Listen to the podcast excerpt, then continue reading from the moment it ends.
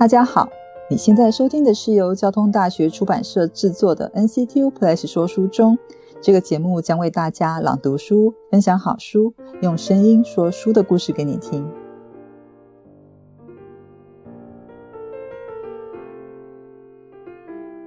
大家好，欢迎大家收听今天的 NCTU Plus 说书中，我是 Apple 编。今天播出的时间比较特别哦，因为我们平常都是在礼拜三固定播出，有慢朗读的单元，也有作者谈书的重磅阅读。那当然还有我在访谈书店老板的平面读书间。那今天为什么会选择在礼拜一播出呢？因为今天是九二一，九二一这三个数字，对于现在可能三十岁、四十岁，甚至于更长辈的朋友来说，它是一个非常重要的一个数字。那事实上是在二十一年前的今天晚上，我们台湾发生了一场非常大的地震。那当然我们就叫它九二一地震。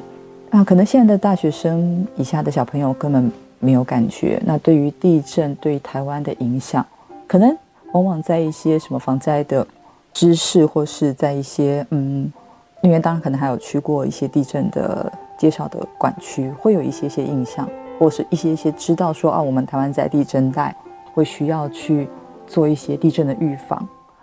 可是对于三十岁以上的人来说，我们其实是真实感受过地震会对台湾造成的影响与灾害。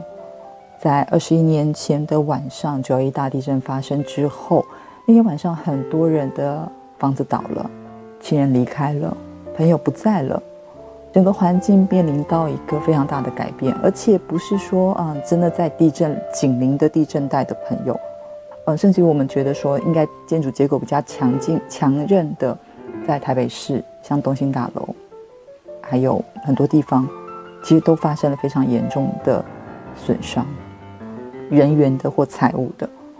那在几年前，我们曾经出版了一本书，叫做《归零与重生：石冈妇女九二一灾后生命历程》这本书。那这本书其实谈的就是在九二一地震发生之后，在台中石冈地区，一群客家妇女，那也有闽闽南妇女，他们在地震之后如何。重新振作的过程。那作者是刘洪昭老师。刘洪昭老师是石冈土牛国小的老师。他当时在写这本书的时候，呃，当他的写作背景是在我们交大的科家科家学院那边读硕士。这本书就记述了这整段客家妇女啊，闽南妇女在灾后如何走出原本的宗族伙房，他们求生存。到现在，而在去年呢，其实我们在 YouTube 的那个频道里面，我们也去采访了刘洪昭老师，重新走访了这块土地啊，地方当然已经复苏起来了，不管是经济，反正那个整个面貌都重振起来，都欣欣向荣。然后我们回到故事的主人介绍的这一段，这个这个地方叫做嗯石冈那边那个美食小铺，那那一群妈妈就是我们在书里面介绍妈妈们，现在还是持续的在经营那家小铺。然后啊，又到了中秋节，就会有一些啊月饼的提提供跟制作。那接下来的节目呢，我想要大概朗读一下书里面的几个段落，可能会有一些跳，但是嗯，我希望在这个过程中让大家知道说，在二十一年前的九二一大地震究竟对台湾带来了什么样影响。那接下来我们就要进入书的内容。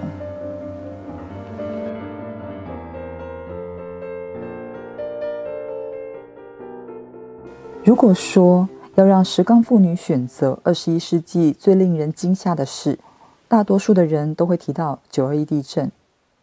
在民国八十八年九月二十一日凌晨，短短几分钟，天地的剧烈翻腾，以南投县集集镇为中心，顺着台中盆地东边与中央山脉西侧的丘陵沿线区域，撕裂整个空间内自然与人为建构的物质环境，造成人员重大的伤亡。它让人们体验到瑞士规模七点一数据的意义。人们的生命历程普遍上是有时序阶段性的，比如生命中的生老病死的过程，即便有些偶发，总体来说也是占生命史整体的少数。举凡建筑物的老化与建设，人们透过计划、秩序与节奏性的拆毁一栋建筑物，然后很有步骤的完成它，或者是有计划性的改变区域内的环境，就像挖一条马路、盖一座桥梁，亦或是生活中普遍认同的价值与谨守的信念。常常会以为说好心有好报，天公疼好人，只要是不为非作歹，只要是不会逾越常规，只要能够维持生活正常的工作。一般而言，都可以保有自我意识的安全与财产，因为我们都是有预期、有次序的活着，很少有在乱与失序的状态下生活。然而，简单的地壳能量释放却彻底推翻了这个生活定律。诗人向阳在二零零四年写道：“一夕之间，房子失去了支柱，生者失去了家人，幸福失去了依靠，希望失去了寄托。”连明天都要让人岌岌可危的感觉。石冈乡的妇女万万没有想到，在一个世代子孙再熟悉不过的地方，会一夜之间变成如此触目全非、寸步难行。摆在眼前真实的骇人景象就在旁边，水泥里暴露出冰冷的钢筋，很像法会中缕缕的香烟，柔软缠绕。倒塌断裂的满地庙宇神佛。石冈村旁决裂出满山的坟屯，到处散落的是红瓦土砖的客家瓦房，层层叠叠坍塌的教室，横躺在溪河里贴着地平线的背风桥、长庚桥与玉城桥，平地隆起三层楼高的道路，还有两岸的青山崩落，露出了黄色的泥土，它组成了一个惊恐、残酷、写实的景象，瞬间。离开与等待有了特别的意义，而透过电视画面向全世界播放来自世界各国的救难队员在东市王朝大楼的断垣残壁、瓦砾堆中探寻生存者。石冈德兴的社福馆空地躺着一具具包裹着亡者，已经看不到亲属哭红的双眼和肝肠寸断。一些人惊觉到昨晚一起用餐的亲人不见了。昨日一起游戏的同学不见了，一起才吃完宵夜刚刚离开的友人不见了。原始的生物性开始模糊了文化中的人性界限，人性的卑微、隐弱和强韧，亲情、爱情和友情，信仰习俗、伦理制度和传统法则等，一一在地震中被筛选出来，并且被重新检视。他预告，在往后的数年中，在灾区尘土飞扬。伴随着全岛、半岛失业、救济、补助、责任、政策、效率、规划、重建这些问题，均在这条被誉为客家人沿线的车龙不断层带反复冲撞、讨论与试炼。而在这样的空前事件里，我们平时所熟悉的、习以为常的，甚至是忽略的人或物，一下子都鲜明起来。重大灾害。体验生命的幸与不幸，只是一瞬间。对于妇女们来说，当下除了生命存活之外，资源流失的不是比谁损失的多，而是还剩下什么？举目望去，生活中食衣住行种种损失惨重，在区内还能生活煮饭的家庭还真是屈指可数。停水停电，姑且不论，用品器具几乎全部都损毁殆尽。在故事里面，主角有位叫林姐，她就说他的三合院房子轰的一声，厨房全压垮了，锅碗瓢盆没有能用的，电视机都砸了下来，那是他存了好久的钱才买的，也就这样没了。而林嫂家的衣橱倒下来，被厚重的屋梁压损，屋檐下的摩托车也没能幸免。等到地震稍停之后，她将满是灰尘的衣服拉出来，还好还可以用。刘妈则说：“她的房子是公公先生和他一点一滴累积扩建的，住在山坡上，连着通往三合院的前坡的坡路，一土一石也都是他们亲手铺上的。但一夕之间全崩塌了。屋子前面几十几年前的那个种的橘子树也被抛弃，几天之后全枯死。而赖妈更惨，她家全没了，她索性坐在货柜屋里面。”而阿生家的三合院不仅倒了，也因为沟渠改道，全部泡在水里，抢都没得抢，成为挖民的湿地。就像小铺里面的吕妈说的，灾区的小居民或许看起来财产不多，器具的金钱价值也不高，但对他们来说，这点东西几乎是他们的全部，是辛苦劳力付出的累积，还有深刻的情感。这种宿命，即便是平时表现刚强硬颈的客家男性，也会哭得一把鼻涕一把眼泪。淳朴的伙房聚落与生活空间可说是面目全非。妇女们家中赖以为生的农事生产基地及工具，也就蒙受很大的损失。林姐的先生如数家珍地介绍家族倒掉毁损的伙房空地，哪里是小时候游戏的地方？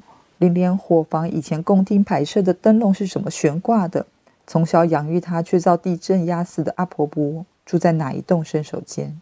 同样在学校服务的刘老师就说起刘家倒掉的第三间房，里面有很多具有意义的八卦桌子、太师椅，这些都是他小时候阿公教他学习文字典故的教材。如今倒了，挖了，没了，连一张照片都没有。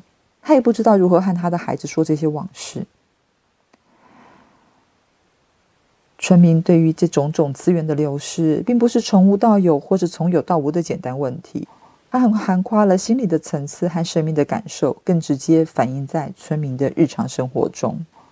这是一种从个人到家庭、屋内到屋外，扩及整个区域感受到的惊恐不安。它就是我什么都没有了，我以后要怎么生活？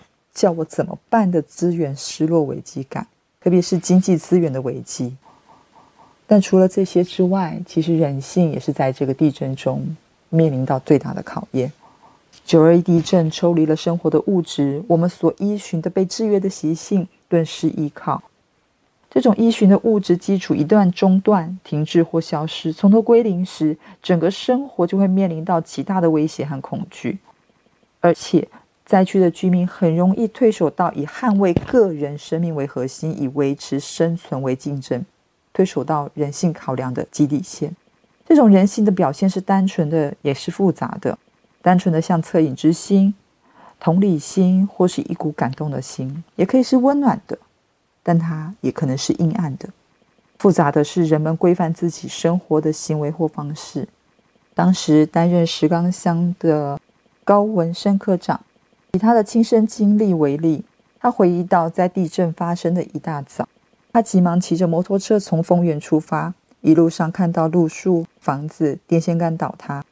他来到铺子口，当下傻眼：昨天平平的马路，眼前竟然被刨起了像两层楼高的土，整个爆裂开来，两边的房子像炸弹开花，倒向两旁。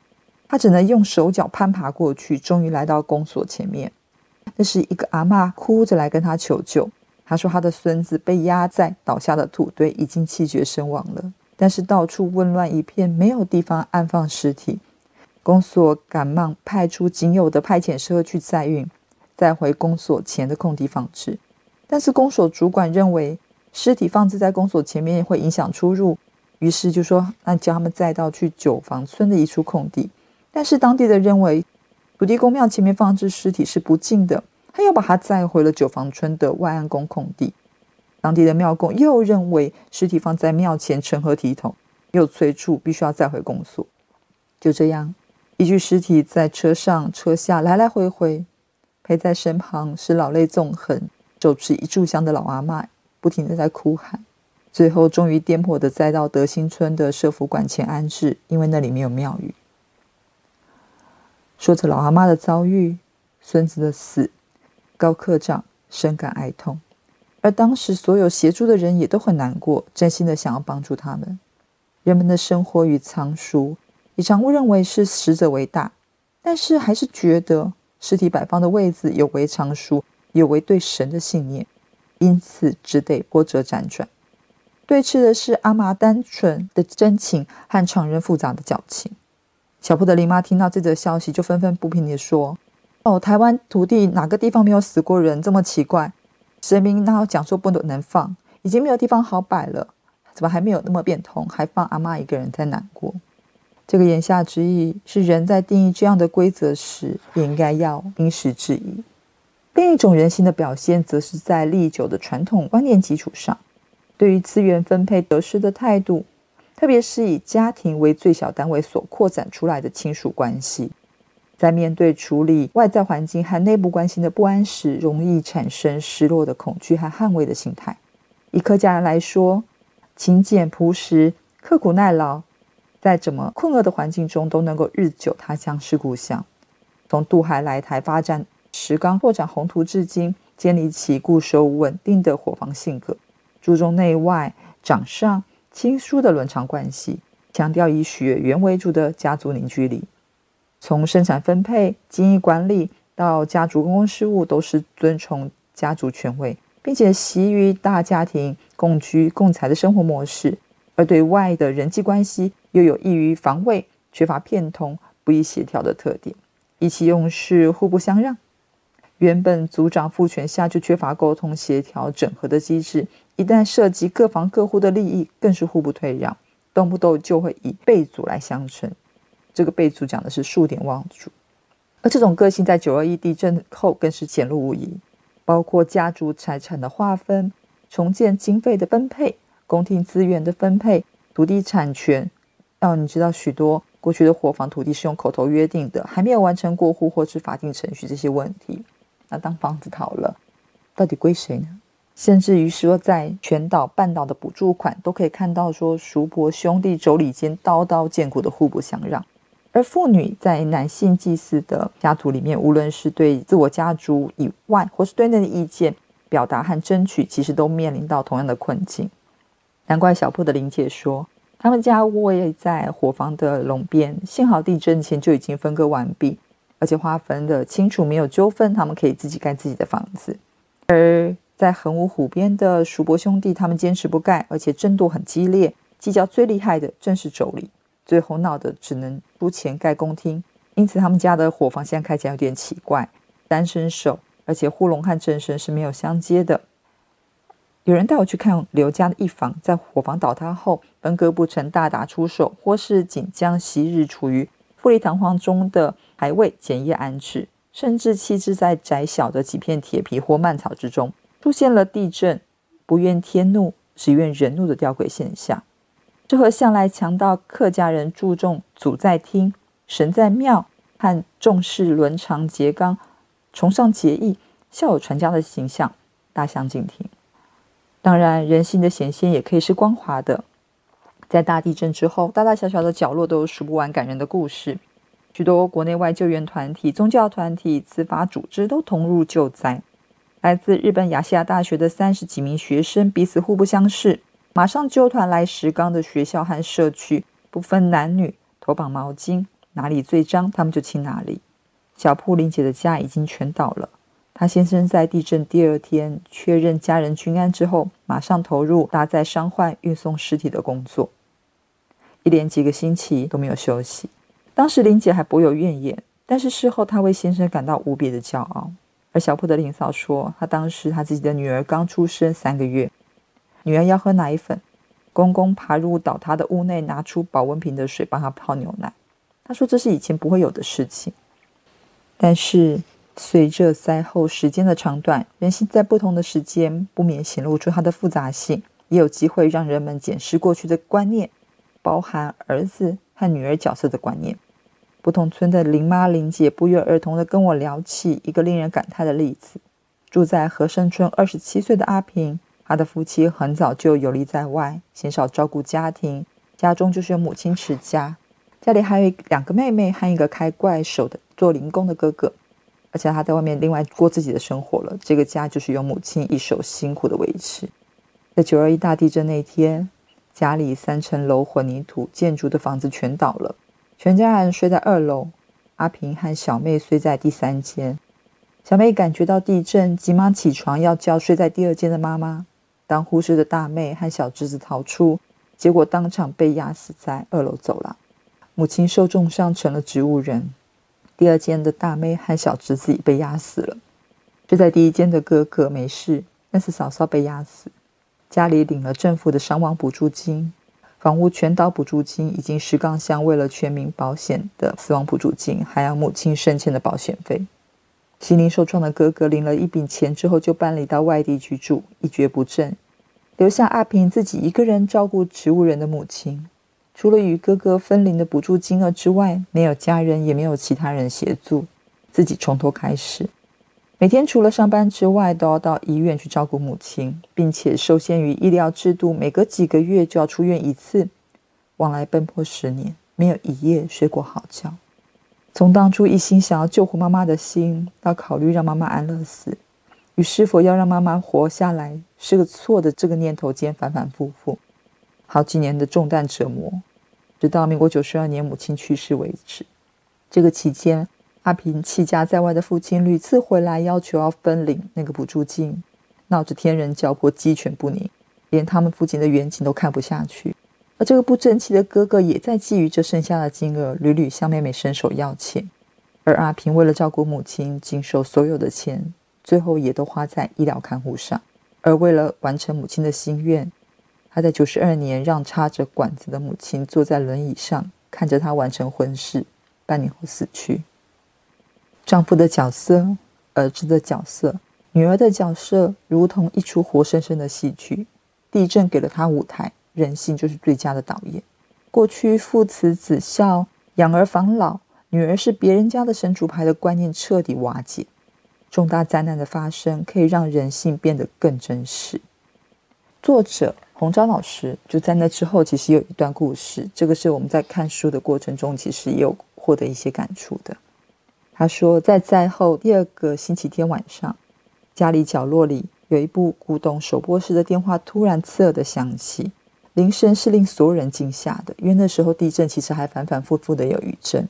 那是一通来自台北莺歌镇的电话，一接通，洪昭老师说明身份，还没有听到对方是谁，对方就哭了出来。他很高兴地说：“老师，你还活着。原来这是作者十三年前教过的学生，在九二一地震知道东势镇断垣残壁，死伤惨重。特别是在老师住处本街那一带，是尸体横陈。他第二天随即拉着家人到捐血站去捐血，并且拿出他积存准备上大学的钱去捐献。他心里一直记挂着他，但始终没有勇气去面对。”直到有一天，他在做女工的母亲做梦，梦到他还活着，就赶快告诉他女儿，他女儿才赶快打电话去联系洪昭老师。他打电话那当时都说手是颤抖的，听到老师回应，立刻喜极而泣。人性的表达最单纯，也是最复杂的。人性隐含在日常生活中，受到常数法则的牵绊，不容易表现出来，唯有在经历重大事件时，才能凸显出来。它存在每个人的心中，事件撞击越是深沉，表现越能成真。人们依照生活的实验，给予是非善恶对错的评价。从九二一地震，在石冈灾区的观察，生存环境的改变，让人可以用真实的面貌去呈现。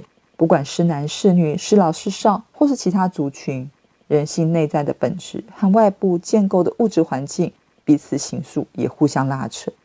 在这本书里面，其实谈到了很多对客家妇女原本的限制，而在这个地震过后，他们如何靠着自己的力量求取一些发展。那当然，在这个过程中，其实男性很多就就倒下了，因为原本是家里的支柱，可是女性不行，女性她有家庭有小孩，她想象的是我怎么样让日子可以过下去。当然，这书里面也提到女性结群会碰到的一些问题。也希望有机会大家能够来看看这本书。这本书的书名是《归零与重生：石冈妇女九二一灾后生命历程》。谢谢你们听今天的朗读节目，NCTU Plus 说书中，我们下次见。